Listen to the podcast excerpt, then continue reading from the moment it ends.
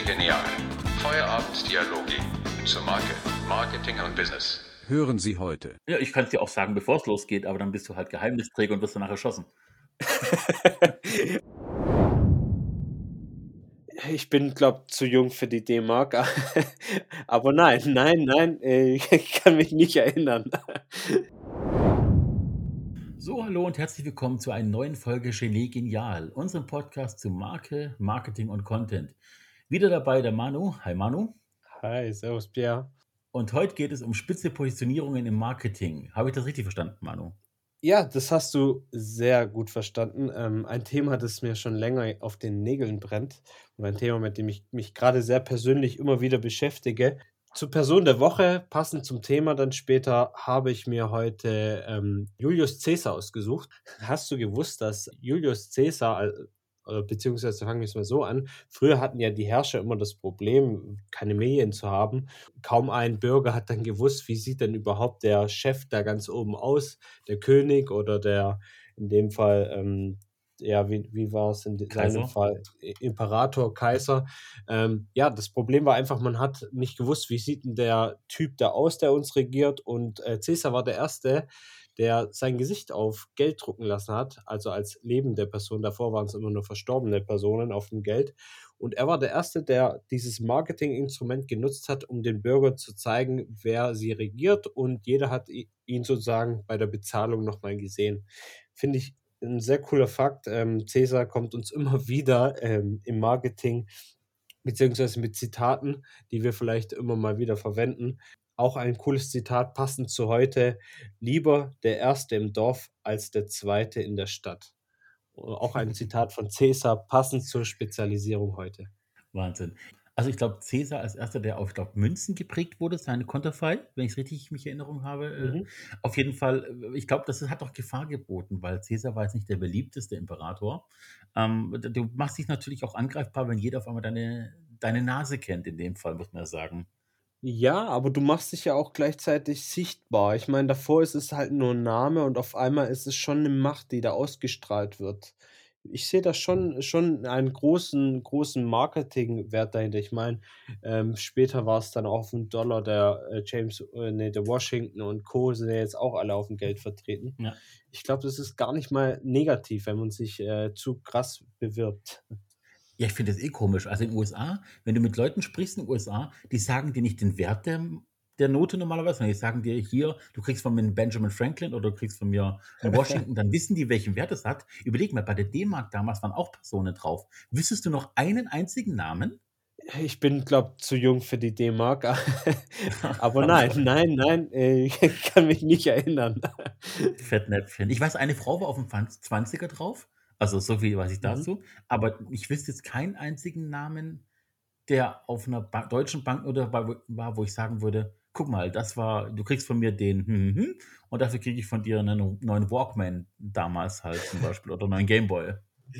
Ja, vielleicht, ähm, ja, und vielleicht liegt es einfach auch daran, dass wir nicht so eine krasse Führungsposition in der Bundesregierung haben. Wir haben keinen Präsidenten in dem Sinne äh, als äh, stärkster Mann der Welt oder andere ja, Personen, die sich so mächtig präsentieren, vielleicht deswegen das war ja auch kein Stolz bei uns. Überleg mal, wenn du heute sagen würdest von wegen, hey, rück mal, rück mal eine Merkel rüber oder rück mal einen Weizsäcker rüber oder einen Roman Herzog, da, da würdest dir blöd vorkommen. Also diesen Stolz auf diese Führungskraft hattest du bei uns nie, auch wenn Merkel in der weltweit äh, gut angesehene Position ist, war, war noch mal der Podcast ausgestrahlt wird, wahrscheinlich eher wahr für die Zukunft. Aber was genau interessiert dich jetzt daran oder jetzt, was ist dein, dein Gedanke? Ja, also prinzipiell die, die spitze Positionierung ähm, ist, glaube ich, ein Thema, das, das sehr interessant sein kann. Deswegen will ich da heute mal wirklich auch deine Meinung drüber hören. Ähm, wir haben auch schon vorher im Vorgespräch von Bauchladen geredet, also ein, ein mhm. Unternehmen, das ganz, ganz viel anbietet, um halt ganz, ganz viel Kunden zu erreichen und alle Bedürfnisse zu ähm, ja, zu befriedigen. Aber wir haben halt im Marketing das Problem, alleine mit der Suchmaschine oder vom, von den Leuten selber. Ähm, wenn ich jetzt mir einen Werbespot überlege für einen allgemeinen Laden, dann kann ich niemanden direkt ansprechen. Ich kann nicht sagen, hey, du brauchst du neu, neu oder ja, machen wir mal ein Beispiel, Werkstatt, hey, du willst du deinen Reifen wechseln lassen, hey, du brauchst du deinen TÜV. Dann kann ich ja gleich deutlich kommunizieren, ich bin eine Werkstatt und ich helfe dir bei einer Dienstleistung. Bin ich aber ein Autohaus, das auch noch Autos anbietet und äh, eine Fahrzeugpflege und viel, viel mehr, dann kann ich ja wenn ich einen allgemeinen Werbespot machen will, nie direkt alles verkaufen. Ich muss ja irgendwas kommunizieren und der, wo am Ende den Werbespot sieht, will sich auch angesprochen fühlen. Mhm. Und ich habe halt oft das Gefühl, dass man spitzer gehen kann. Man kann ja jetzt ein Produkt noch genau beschreiben. Man kann ja sagen, ey, dein Auto für deinen BMW, dein Auto für deinen BMW Winterreifen. Also man kann ja die spitze Positionierung in einem Werbespot noch spitzer und spitzer und spitzer führen. Aber wo hört man auf? Das ist jetzt meine Frage. Ja. Und dabei würde ich mal, vielleicht hast du ja auch eine Erfahrung drin mit spitze Positionierung. Ähm, vielleicht kannst du da was mal zu sagen.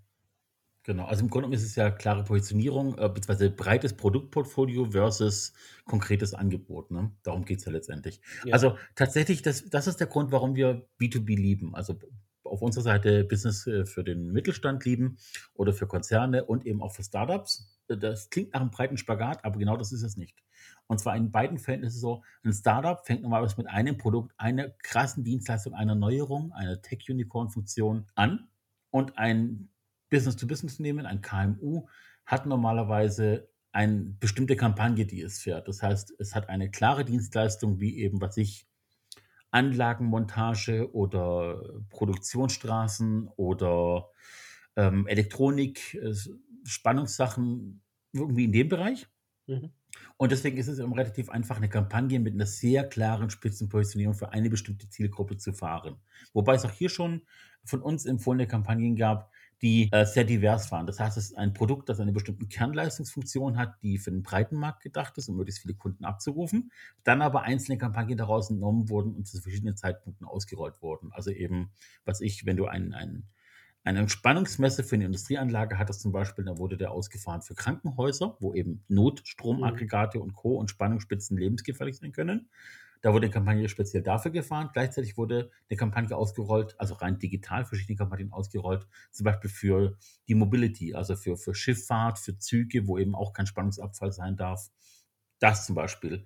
So sehr das aber auch dann wiederum witzigerweise für Industrie eher also es sind schwere Themen, schwer umsetzbare Themen, weil die oftmals die Fakten schwerer zu erklären sind, nicht selbsterklärend für den 0815-Bürger und schwerer ranzukommen an die Einkäufer. So leicht sollte es eigentlich sein für Agenturen wie B2B, sich selber klarer zu positionieren. Aber genau da ist die Krux drin, dass Werbeagenturen eigentlich ein sehr, ein sehr breites Spektrum abbieten, abbilden müssen, gleichzeitig aber eben auch sich spezialisieren könnten. Und da komme ich nachher noch drauf. Da gibt es ganz viele Pannen und Marotten und leider auch äh, Wahrheiten, die der Kunde einem als Agentur aufzwingt in gewisser Weise. Persönlich finde ich jetzt Beispiel bei euch, bei Focus Media, wäre es tatsächlich gut möglich, tatsächlich mehrere Kampagnen zu fahren, aber halt, ihr habt ja auch eine Kernleistung. Es gibt ja immer noch den Kern bei euch und der muss einfach bekannt werden. Und das ist, glaube ich, die Krux, dass die Dienstleistung selber auf dem Markt bekannt ist, aber das Unternehmen für diese Dienstleistung, das ihr darstellt, eben den Bekanntheitsgrad nicht hat. Noch nicht. Also, ne, es geht ja darum, immer noch Startup. Ja, ich genau. denke, da muss man sich ein bisschen breiter aufstellen, noch ein bisschen breiter aufstellen oder spezialisierter aufstellen? Das ist ja jetzt äh, eine interessante äh, Tatsache. Wir, wir als Focus Media, wir, wir bedienen ja eigentlich von, von, vom Online-Auftritt eigentlich sehr, sehr viele Elemente. Also von, vom normalen Social-Media-Auftritt bis zur Webseite, bis zur äh, Werbeanzeige auf Google und so weiter. Trotzdem ist für, für, für uns gerade auch der nächste Schritt jetzt ähm, uns in einer Art nicht, wir wollen jetzt nicht, dass Focus Media ein, ein, ein neues Produkt wird. Zum Beispiel wir ähm, möchten uns jetzt mit einer zweiten Webseite ähm, spezialisieren im Bereich Mitarbeitergewinnung. Und da werden wir mhm. uns auf jeden Fall spitz positionieren, um einfach auch hier dem Kunden später dann auch nachweislich zu präsentieren, was eine spitze Positionierung bringt. Das bedeutet nicht, dass wir jetzt uns als Unternehmen neu aufkrempeln, wir uns als Unternehmen äh, neu, neu entwickeln. Nein, wir tun einfach eine, eine Dienstleistung ähm, ausarbeiten, speziell für einen Unternehmensstrang. Ähm, und da werden wir deutlich die Leute äh, abholen und ko kommunikationstechnisch einfacher abholen, als ihnen zu sagen, ja, Social Media, jetzt denk mal selber, was wir machen.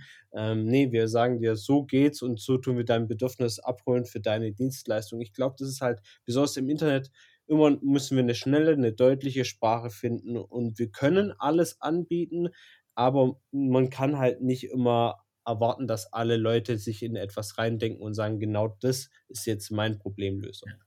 Ja, mit breit aufstellen meinte ich tatsächlich auch nicht ein breites Spektrum, das war jetzt von mir blöd gesagt, sondern mit breit aufstellen heißt bei mir in diesem Fall, dass du diese eine Dienstleistung groß in die Breite aufziehst. Das heißt, du hast mhm.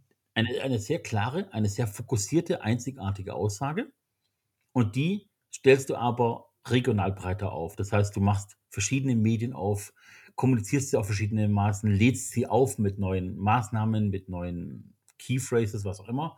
Und das meine ich mit breites Aufstellen für eine bestimmte Dienstleistung. Das ist tatsächlich die Sache, ob du dann Schokolade bewirbst oder ob du einen Reifenwechsel bewirbst oder ob du Defibrillatoren für den dänischen Fußball bewirbst.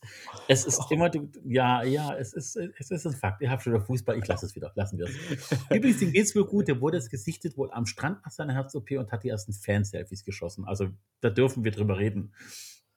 Auf jeden Fall, es ist eine Dienstleistung, die du erstmal gezielt eventuell bewirbst mit irgendwie für, für Firmen aus diesem Bereich, die Mitarbeiter suchen auf diesem Medium und dann sagst du, wenn du da spitz drin bist, kannst du sagen, jetzt schlägst du den Keil breiter, wenn du merkst, dass diese Kampagne an und für sich erfolgreich ist, wie ein Testing.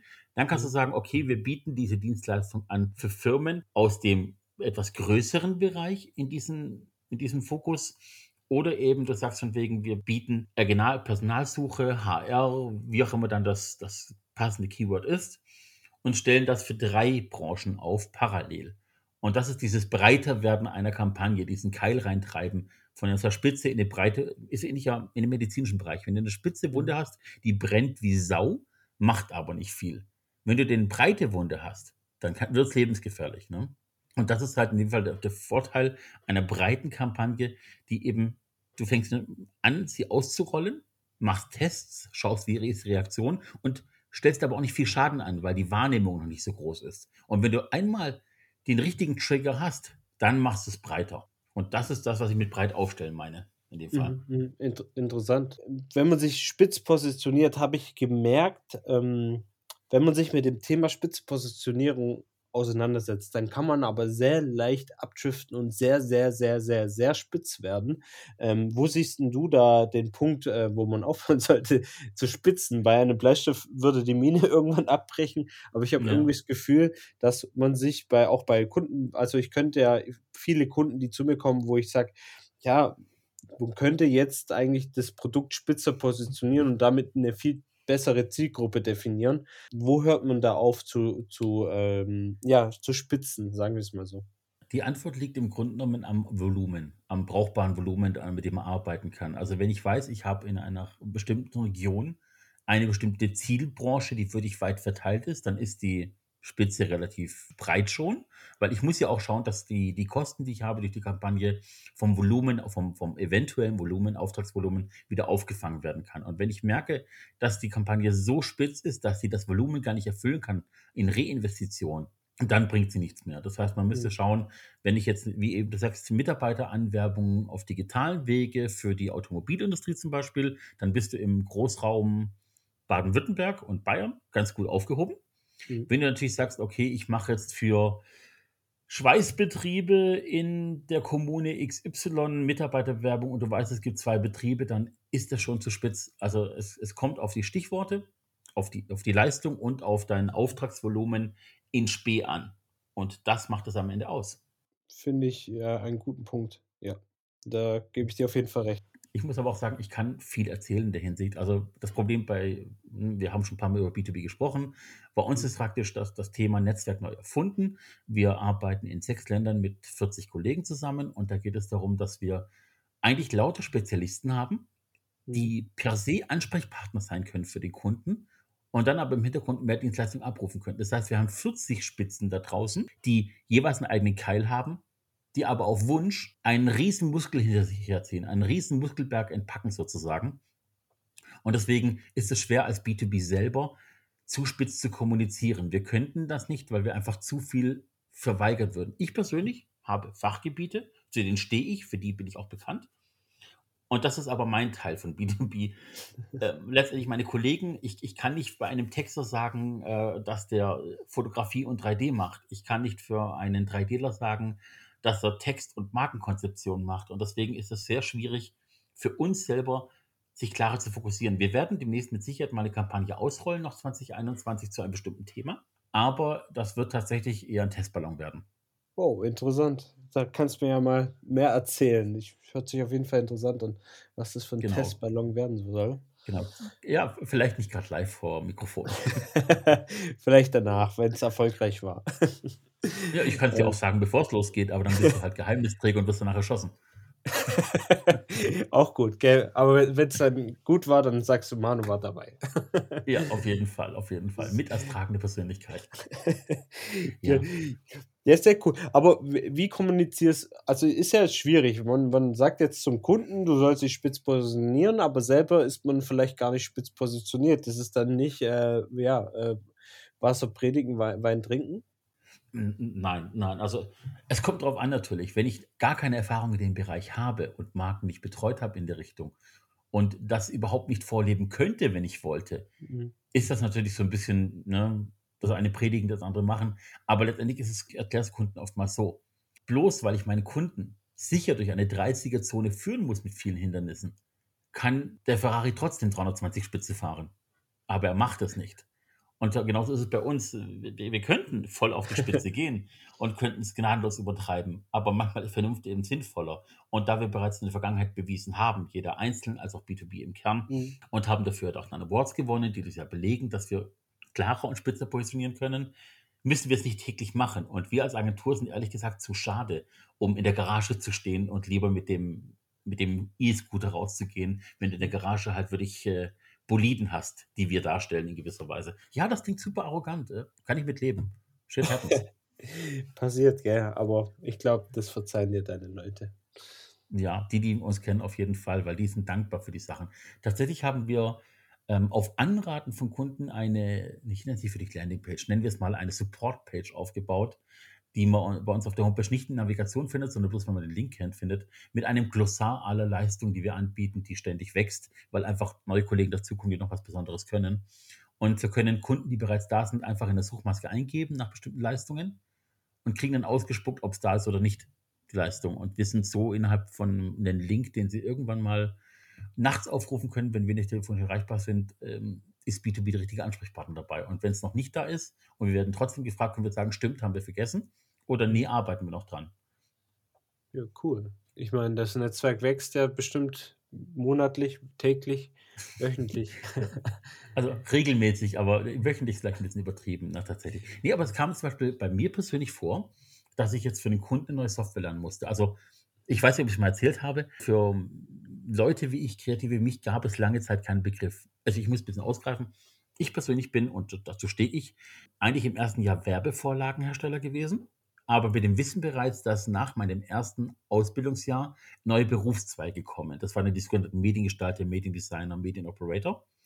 Die sind inzwischen ein bisschen verschrien, weil jeder Metzger, der arbeitslos wurde, vom Arbeitsamt auf diesen Zweig gesetzt wurde. Aber der allererste Jahrgang waren wirklich Leute, die kreativ sein wollten, die aber kein Studium machen wollten oder konnten. Mhm. Und ähm, dann haben sich da wiederum noch ein paar Leute spezialisiert und ein paar haben sich breiter aufgestellt. Und bei mir ging es immer mehr in die Breite. Ich habe immer mehr Fähigkeiten dazu gewonnen, auch teilweise autodidaktisch, und habe viele Kollegen durch die Breite überflügelt. Klar, die sind Spezialisten in einem Thema. Ich kann aber in 20 Themen mitreden. Und dafür gab es lange keinen Begriff. War natürlich auch schwer bei Bewerbungen oder in Gesprächen. Und irgendwann gab es eine Art Petition bei uns in der Branche von Leuten, die ähnlich denken und ähnlich arbeiten. Und da wurden neue Begriffe erfunden, die noch nicht im Markt richtig angekommen sind, die aber bereits in der Branche bekannt sind. Und das sind die sogenannten Creative Designer. Und das sind Leute, die praktisch nicht ihre Fähigkeiten nach oben stellen, sondern das Ziel nach oben stellen. Das heißt, egal was der Kunde braucht, notfalls lerne ich es, um es umzusetzen. Und so ist es bei mir schon dieses Jahr gewesen, dass ein Kunde mich gebeten hat, mich in ein neues Programm reinzuarbeiten. Und seitdem nutze ich das für diesen Kunden. Aber nur für diesen Kunden bis jetzt. Und so passiert das dann einfach bei uns.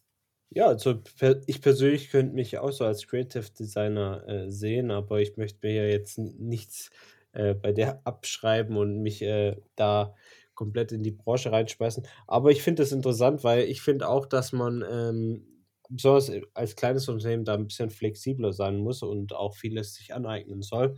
Und, äh, ich denke, das macht auch uns von großen Unternehmen aus, dass wir da auch ein bisschen flexibel sein können. Und, äh, Mhm. finde ich sehr sehr cool. Ich so kenne ich habe ich dich auch kennengelernt, dass du auch 'n sehr wissensbegieriger Mensch bist und dass du dich da in Sachen stur reinarbeiten kannst, auch wenn's vielleicht nicht gleich von Anfang an klappt, ähm, Ja. wirst du's am Ende beherrschen. Tatsächlich, also, du hattest ja mal am Anfang erwähnt, Thema Bauchladen, um dahin zu kommen wieder, ne? Mhm. Wir haben ja gemeinsam eine Bekannte, die Yvonne. Yvonne So, ganz offiziell. Die heißt Yvonne So im Online, wer sie sucht, Yvonne So, ne? Noch mal gesagt, dreimal jetzt. Die ist Filmerin, also die die macht, äh, Imagefilme, Personalfilme et cetera, wohnt in Bayern und ist wirklich 'ne ganz, ganz Liebe. Ist auch, ja, nennen wir es mal im goldenen Alter. Also, jung, aber nicht zu jung, keine 20-Jährige mehr. Da bin ich auch ganz froh darüber. Und die hatte vor mich vor Kurzem auch an mich die Frage, ob sie ihren Bauchladen 'n bisschen schärfen sollte.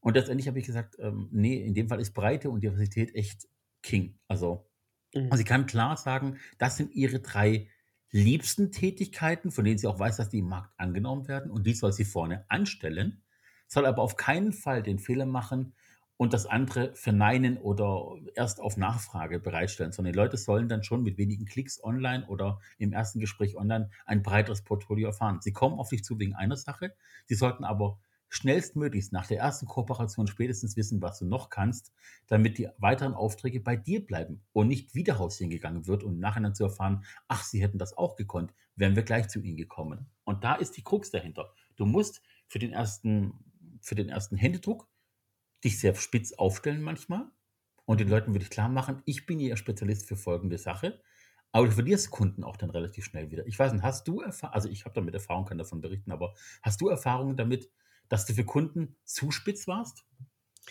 Zu spitz jetzt eigentlich eher ich finde, spitz hat bei mir eher die Tore Türen geöffnet. Also, bei uns kommen ja oft Leute, sage ich mal, nicht direkt in der Facebook-Gruppe zum Beispiel hat mal jetzt einer gefragt: „Ey, ich bräuchte 'nen Google Ads Spezialisten, also jemanden, der meine Google Ads betreut.“ Und da habe ich mich gemeldet und habe gesagt: „Hier, problemlos mache ich alles.“ Und dann wurde ich von ihm auch weiterempfohlen als Google Ads Spezialist, ähm, an jemand weiteres und da hat sich dann im Videocall dann einfach herausgefiltert, dass da auch 'n Videodreh notwendig ist.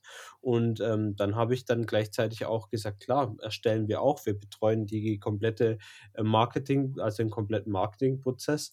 Und ich finde, man sollte es es nicht verneinen. Also, man man darf sich im Hintergrund auf jeden Fall breit aufstellen, aber nach vorne hin muss man schon mit 'ner spitzen Positionierung, so wie du's auch grade gesagt hast, weil irgendwie müss muss man ja den Fuß reinkriegen, aber man kann halt auch nicht irgendwie d damals hätte ich ja auch hinzuschreiben können: „Ja, ich bin Google Ads Spezialist, gleichzeitig bin ich aber auch Filmemacher, gleichzeitig auch das und das und das.“ Das überlad überlagert ja auch Leute teilweise und die sagen dann: „Ja, das ist aber grade im Moment nicht mein Bedürfnis.“ Und vielleicht Mhm. ist es dann auch oft wichtig, dass man erst mal das Bedürfnis des Kunden abhakt und dann sagt: „Ja, übrigens machen wir das und das auch, auch in die und die Richtung.“ Ja, und deswegen, äh, hatte ich jetzt noch keine Erfahrung damit, mich zu spitz zu positionieren und das wäre negativ gewesen. Also, in dem Fall alles richtig gemacht, aber das war in Mhm. insofern auch ein eine etwas einfache Aufgabe, weil's im direkten Dialog ankam. Du hast dich gemeldet auf 'n bestimmtes Stichwort und warst so praktisch nicht Sender einer Nachricht, sondern fast schon Empfänger einer Nachricht. Ja. Jetzt in Branchen ist zum Beispiel so, in der Agenturbranche gibt es zum Beispiel als Negativbeispiel die Agentur Strichpunkt. Ist deutschlandweit bekannt als Markenagentur und als Markenbildungsagentur. Problem für mich ist aber, die mag bei Kunden noch gut ankommen. Ich persönlich habe mit ihnen ein Problem. Und zwar, du zahlst dort den Stil der Agentur. Die haben sich zum zum Vorsatz gemacht, dass ihr Stil erkennbar sein soll in jeder Markenhandschrift. Und das finde ich unter aller Sau persönlich, weil ich sagen muss, ich bezahle eine teure Agentur nicht dafür, dass mein Design nachher so aussieht, wie die Agentur es möchte. Und das ist schon wieder zu spitz. Oder anders gesagt, um 'n besseres Beispiel zu bringen, es gibt bestimmte Agenturen, die sehr groß sind, die aber dann sehr viele Menschen auf eine neue Markenkampagne ansetzen, auf eine Produktkampagne, auf einen neuen Look für einen Kunden und dort sehr viele Stunden für braten. Problem ist aber, dass kein kein Kunde all diese Stunden bezahlen möchte. So wird ein Kompromiss geschlossen, Stunden fallen unter 'n Tisch. das ist natürlich äh, keine besondere gute Wertschätzung für die Mitarbeiter. Die kriegen zwar ihren Lohn, aber trotzdem sind die Stunden, die diese Mitarbeiter dran saßen, teilweise bis in die späten Abendstunden und noch mal am Wochenende, einfach nicht wertgeschätzt. Das hofft die Agentur wieder reinzuholen in den Folgejahren. Das heißt, mit den Folgeaufträgen. Auch kommen wir einen neuen Look gemacht. Und dann gibt es irgendwann in Anzeigen, Geschäftspapiere, Autobeschriftung, Firmengebäude, Website etc. Und dann passiert oft etwas, was der Kunde eigentlich als Diktat aufgesetzt hat und wo Agenturen oftmals nicht daraus lernen. Sie versuchen, die Stunden über die Jahre hinweg reinzuholen. Agenturen sind aber manchmal blöder als der Kunde, weil Kunden wissen ab einem bestimmten Zeitpunkt, hier ist das teuer gekaufte Marketingkonzept, nicht teuer genug, wie wir gemerkt haben. Ich gehe jetzt zu einer günstigeren Agentur, weil die kriegen ja praktisch Stift und Papier in die Hand gelegt, haben ein Layout, mit dem sie arbeiten können und wir zahlen die Hälfte nur noch. Und schon sitzt die große Agentur mit dem Riesenetat auf dem Boden, der ihnen versprochen wurde. Es gibt ja keine vertragliche Verpflichtung in dieser Welt. Also nichts, was wirklich so sicher ist, weil du kannst eine Kooperation versprechen, Mhm. Aber du kannst dir nach einem Jahr noch was aufkündigen, weil die Agenturverträge oftmals bloß ein Jahr sind. Du findest immer einen Grund. Dein Team passt dir nicht, dann hockt die Agentur dran, macht ein zweites Team. Nach drei Wochen sagst du, nee, das passt auch nicht. Und irgendwann bist du aus dieser Verpflichtung raus und kannst sagen, jetzt haben wir es dreimal probiert. Der Mhm. gute Wille wurde gezeigt, wir können gehen. Und das ist die Schande daran. Und deswegen finde ich das wiederum zu spitz zu sagen, ich bin eine markenbildende Agentur, ich bin eine, ein- ein- eine Konzeptagentur. Die sind gut im ersten Augenblick und werden auch genommen und kriegen vielleicht für die Konzepte auch Preise. Aber wenn du nachher nach den Zahlen schaust, nach dem Cross-Income schaust, ist der geringer als augenscheinlich vermutet. Interessant. Ja, okay, wir, wir als Agentur, wir bieten auch auf den Kunden nach der Konzeption die Möglichkeit, natürlich auch woanders Preise einzuholen, aber dafür haben wir uns davor aber auch gerecht bezahlen lassen. Das tut uns Mhm. dann nicht so weh, wenn, wenn dann der Kunde woanders hingeht. Ist natürlich immer die, die Art, wie kommuniziert man mit dem Kunden und äh, ja, ist, wie sehr ist man auf den Kunden angewiesen. Ist schon traurig, dass es sowas in der Branche gibt, aber ich glaube, es gibt es in alle Richtungen, dass man vorsichtig sein muss, ausgenutzt zu werden oder dass Alternativen gesucht werden.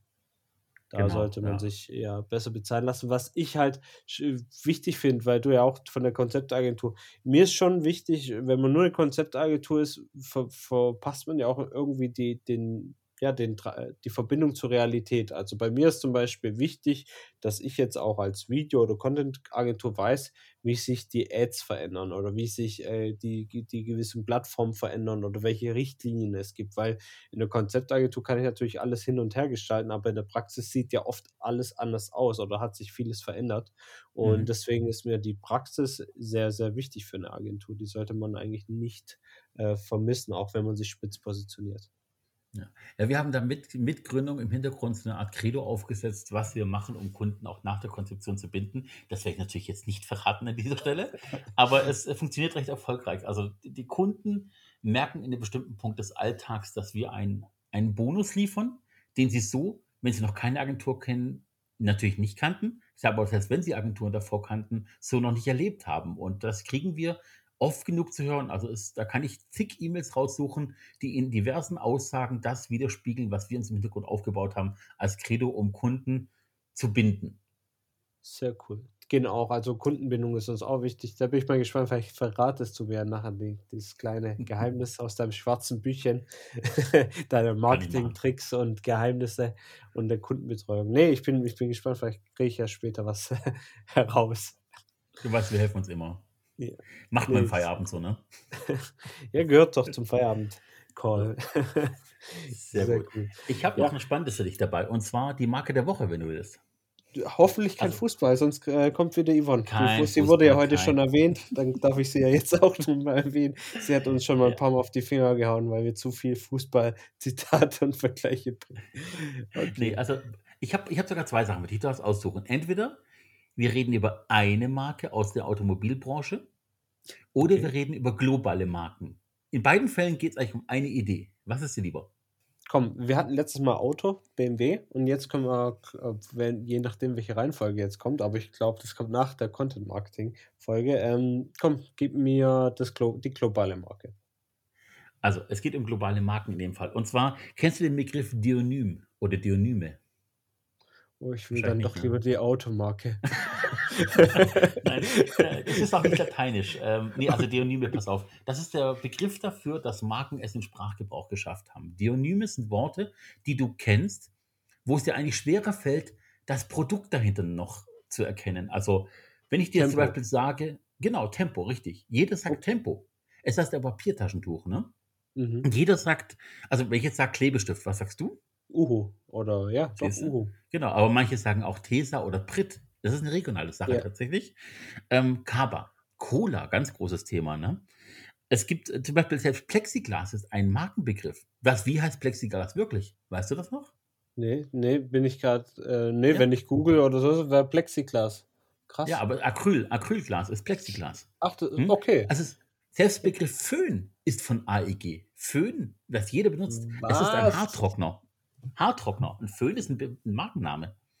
Hm? Genauso Ja. wie Labello, Edding, Aspirin, Pampers. Da gibt es Millionen. Es gibt sogar regionale Sachen, die es im Sprachgebrauch geschafft haben, die wir im Süden zum Beispiel nicht nutzen. Selters. Es kennst vielleicht einen Spruch Sekt oder Selters, kennst du vielleicht, ne? Ja, sag mir was, ja. Aber Selters nutzt man im Norden halt mehr. Das ist halt ein, ein Wasser mit Kohlensäure. Aqua con Gas, ne? so nach dem Motto. Selters ist dort halt ein, bei uns wie, wie von Aqua, bloß ein bisschen edler oder wie in San Pellegrino. Selters ist einfach ein edles Mineralwasser. Das ist regional. Ähm, ein, ein ganz toller Begriff zum Beispiel ist auch Post. Die Post hat, also die Deutsche Post AG, hat 2008 einen Markenrechtsstreit verloren wegen dem Begriff Post. Post ist so umgangssprachlich geworden, dass selbst Juristen gesagt haben, ihr dürft euch Citypost, BW-Post, dürft ihr alles machen, weil Post nicht mehr ein Markenname ist, sondern ein Alltagsbegriff geworden ist. Und Deonyme sind so erfolgreiche Marken, die durch so eine spitze Positionierung, um es wieder aufzufangen, Mhm. äh, ne, perfekt einge eingefädelt, durch eine klare Positionierung, durch ein klares Need, ein Produkt, das der Markt braucht und eine konsequente Verfolgung dieser Begrifflichkeiten es geschafft hat, in den Sprachgebrauch zu kommen und bestensfalls so weit, dass es den Menschen schwerfällt, sich vorzustellen, wie das Produkt denn eigentlich heißt. Sehr interessant. Ich weiß nicht, die, ob die Marke schon genannt ist. Äh, ich ich will's, ich habe jetzt auch noch was zu sagen, aber ich will dir das jetzt nicht wegnehmen, weil ich habe dazu auch noch was. Okay, dann mache ich das gleich sofort. Ja, ich, ich weiß, dass eine Marke aktuell dagegen kämpfen muss, um, dat, um eine Allgemeinheit zu werden. Lego. Lego kämpft extrem gegen Stimmt. YouTube-Videos und Co., weil Ja. Wow, diese ganzen YouTuber werden, glaube ich, teilweise auch verklagt, die äh, halt irgendwie damit arbeiten, weil das Problem dann sein wird, dass Lego äh, nicht mehr darauf bestehen kann, dass andere ihr Produkt Lego nennen. Und äh, dagegen wird gerade oder dagegen muss eine Marke sogar kämpfen. Also sie, sie sind nicht immer vom Positiven, wenn das passiert. Interessant, ja. Ich bin, ich bin da auch voll und ganz drinnen. Also ich gestehe jetzt selber, ich bin ein Fanboy vom Held der Steine. Held der Steine ist ein YouTube-Kanal Deutscher von einem Mann aus Frankfurt, der einen kleinen Laden besitzt. Wohlgemerkt, ich rede von wirklich klein. Der Laden hat neun Quadratmeter und das ist wirklich alles. Du schaust zum Fenster rein und siehst alles vorne. Der ist klein, aber der hat einen YouTube-Kanal, der sehr erfolgreich ist und der hat auch schon von Lego Schreiben bekommen, da er auch andere Produkte. Es gibt ja Lego-Konkurrenten, die meisten Leute können sich vorstellen, aber Bausteinsysteme, wie es offiziell heißt, gibt es aus Asien, aus Italien, von überall her. Teilweise sogar in besserer Qualität zwischenzeitlich. Mhm. Und Lego hat tatsächlich ihm geschrieben, er soll bitte klarstellen, welche Videos von Lego sind. Er hat Lego immer als Sammelbegriff genommen, also Lego-Steine von Marke X, Lego-Steine von Marke hm, hm, und hat da echt äh, viele Videos löschen müssen und muss jetzt nachproduzieren in der richtigen Betonung halt in dem Fall. Und Lego Schande. kämpft ganz groß mit Qualitätsproblemen, mit zu hohen, horrenden Preisen für Produkte, die es nicht wert sind. Und anteilig bescheiden sie sogar. Die bringen zehn Jahre später eine Kollektion raus, die 150 Teile weniger hat und auch schwächer aussieht. Also er ist da wirklich sehr klar und sehr hart in der Aussage. Lohnt sich. Hält der Steine auf YouTube. Gönnt euch den Spaß. Der Mann ist grandios offen und nimmt kein Blatt vor den Mund. Und ich kenne das sehr gut dementsprechend. Also Lego kämpft zu Recht gerade um sein Image. Wirklich zu Recht. Interessant, weil eigentlich denkt man ja, Tempo und so ist doch cool, wenn alle sagen Tempo, Tempo. Aber wenn damit nicht mehr die Marke verbunden wird, sondern nur noch das Produkt und die Konkurrenz das billiger verkaufen kann. Ich denke da an, äh, keine Ahnung, Discounter, der, der das ganz billig verramscht. Man denkt dann gefühlt, man hat eine Qualität in der Hand, aber man merkt den Unterschied nicht mehr. Man kann also nicht mehr sagen, ja, das ist jetzt kein Tempo, weil. Nee, man sagt halt, gib mir mal das Tempo und die Nase ist sauber. Mehr will ich gar nicht wissen. Eben. Sieh dir Ähm. Cola an. Ne? Cola gibt es gefühlt von jedem Supermarkt eine eigene Sorte. aber es Mhm. ist halt kein Coca-Cola und keine Coke vor allem. In den USA ist noch auf Spitze mit Pepsi der ewige Streit. Wir haben Spaß dran. Ich habe jetzt heute wieder 'n neuen Werbespot oder 'n älteren Werbespot gesehen, der wirklich bitterböse ist. Aber, äh, Cola hat dasselbe Problem schon Ewigkeiten. Aber ich glaube, Cola kann damit umgehen, oder? In in Zahlen ja. Äh, in Image bin ich mal gespannt, nachdem Aldi und Lidl und Kaufland und alle großen Discounter und Supermärkte inzwischen 'ne eigene Marke haben, wird das irgendwann auch, ähm, zum Problem werden. Es zeigt ja auch sich daran, dass Cola ganz viele Produkte inzwischen zukauft, aufm Markt einkauft, sich Bonaqua einverleibt hat, Prozente an diversen anderen Unternehmen hat und ganz neue Sachen sucht, wie die ganzen Zero-Sachen seit 'n paar Jahren mit Zuckerersatzstoffen oder in anderen Ländern tatsächlich kommen alle paar Wochen 'ne neue Fanta raus, was ja auch zu Cola gehört. Also, Mhm. sie kämpfen schon, muss man auch sagen. Aber man muss auch sagen, Co Cola hat halt den Vorteil, dass die also, das fa fand ich so interessant bei Cola, äh, abgesehen jetzt, was der Konzern von hinter äh, ganze Sachen macht. Aber ich finde die Grundidee cool, dass die Cola ja in jedem Land angepasst wird.